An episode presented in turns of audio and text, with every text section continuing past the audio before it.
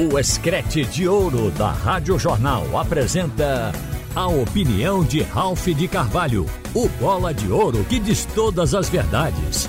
Ralph de Carvalho! Minha gente, como todos sabem, a CBF destinou a preparação da seleção brasileira, incluindo a Copa, para dois treinadores, um brasileiro e um estrangeiro. Claro que o segundo treinador só vai chegar no meio do ano que vem.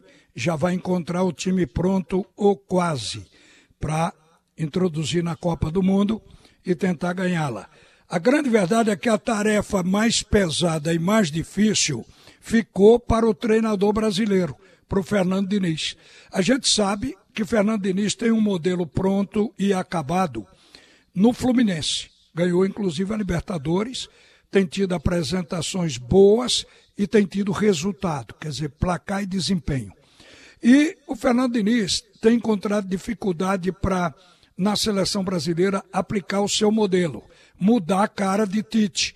Ou seja, a seleção tem que ter uma proposta nova, tem que ter um novo time, até se puder, para encarar uma Copa do Mundo, porque o Tite, com o seu elenco, foi a duas. Então tem que ter algo novo, com uma proposta diferente quando chegar em 2026 na América do Norte. Mas o trabalho do técnico Fernando Diniz não é fácil. Primeiro, não tem pré-temporada. Segundo, ele tem que aproveitar datas FIFA. E ele pensou que seria até mais fácil.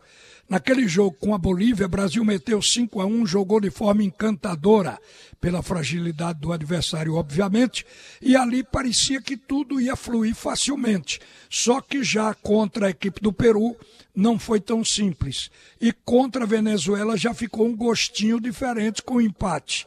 E depois a derrota para o Uruguai trouxe o gosto amargo e a sensação de que o caminho não era aquele. Tinha que voltar para pegar novamente a encruzilhada para conseguir no outro caminho. É isso que me parece que está fazendo agora o técnico Fernando Diniz. Porque neste jogo de hoje à noite, a seleção brasileira já vai com seis jogadores diferentes. Aliás, seis jogadores, porque ele ficou apenas com cinco diferentes do último jogo. Vocês sabem que o Ederson se contundiu, Alisson assumiu. Ele resolveu colocar Emerson Royal e Renan Lodi de volta no time que não tinham participado. André substituindo a Casimiro. Ele está botando aí o volante do Fluminense. E convocou mais, principalmente com a contusão do Neymar, o Martinelli e o Rafinha de volta à seleção. Então, a gente viu que ficaram é, da, da seleção anterior, Marquinhos, Gabriel Magalhães, Bruno Magalhães, Rodrigo e Vini Júnior. E qual é a ideia do treinador com base no que foi passado do treinamento de ontem e anteontem na Granja Comari? É de que ele vai usar um 4, um 4-2-4. Quer dizer, aparentemente é um plano ofensivo e ousado, mas é o DNA da seleção brasileira ao longo de todos os tempos. Nós nunca tivemos excessiva marcação, nunca tivemos um plano excessivamente defensivo.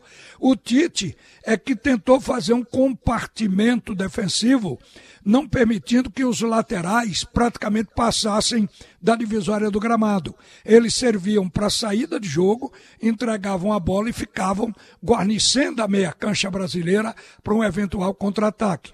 O Fernando Diniz, desde o primeiro jogo, já tem uma proposta diferente e agora está consolidada. Ele quer que o Emerson Royal e o Renan Lodi façam apoio ao ataque. Ele quer o lateral indo à linha de fundo porque o homem que joga pela ponta tem que cair por dentro para se aproximar do centroavante ou do falso 9 e do meia. E com isso dá jogo, dá diálogo, dá toque. Isso de um lado e de outro por onde sair a bola. Já é diferente de Tite. Ele agora, por exemplo, vai manter Marquinhos e Gabriel Magalhães fixos, os dois zagueiros. André e Bruno Guimarães vão povoar o meio campo, mas vão proteger o sistema de zaga, o sistema defensivo. E ele criou um quadrado para poder jogar no plano ofensivo. Nesse quadrado, nos treinos, Martinelli e Rafinha jogaram abertos e Rodrigo e Vini Júnior fazendo uma espécie de dupla de meia e centroavante, vindo pelo meio. Acontece, porém, que também treinou girando.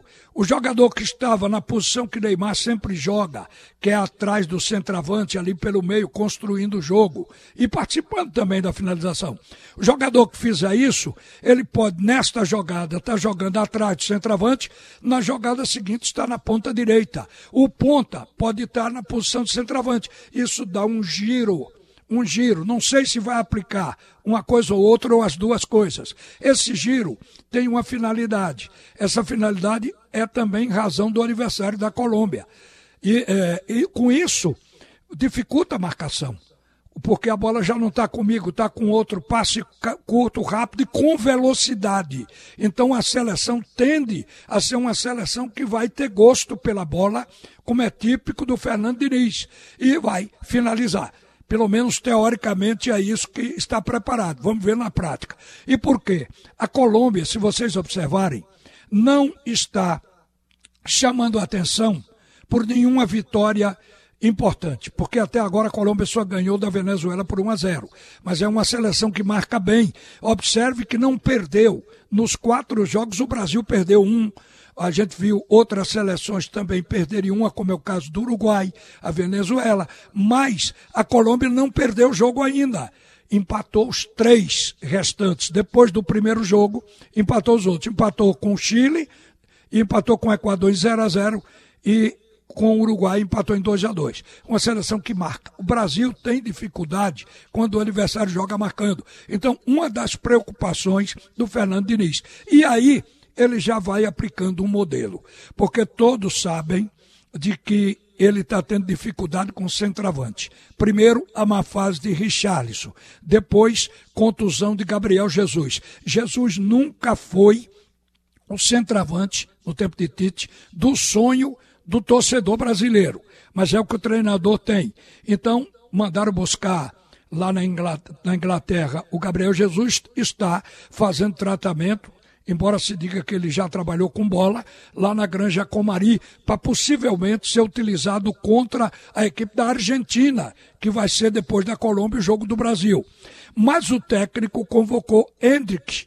Elogios de um lado, críticas de outro, porque o garoto ainda não se consolidou como titular do ataque do Palmeiras. No último jogo, ele entrou como titular. O Abel o colocou como titular.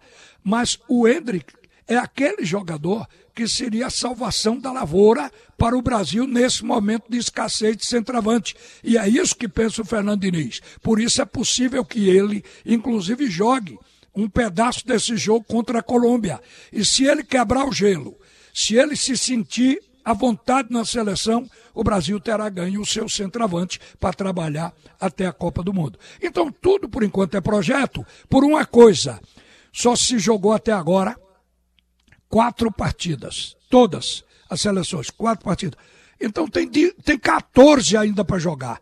Então, por isso, o Brasil tem tempo. Mas o torcedor brasileiro está ofendido porque está vendo a Argentina na frente da gente com cinco pontos de diferença.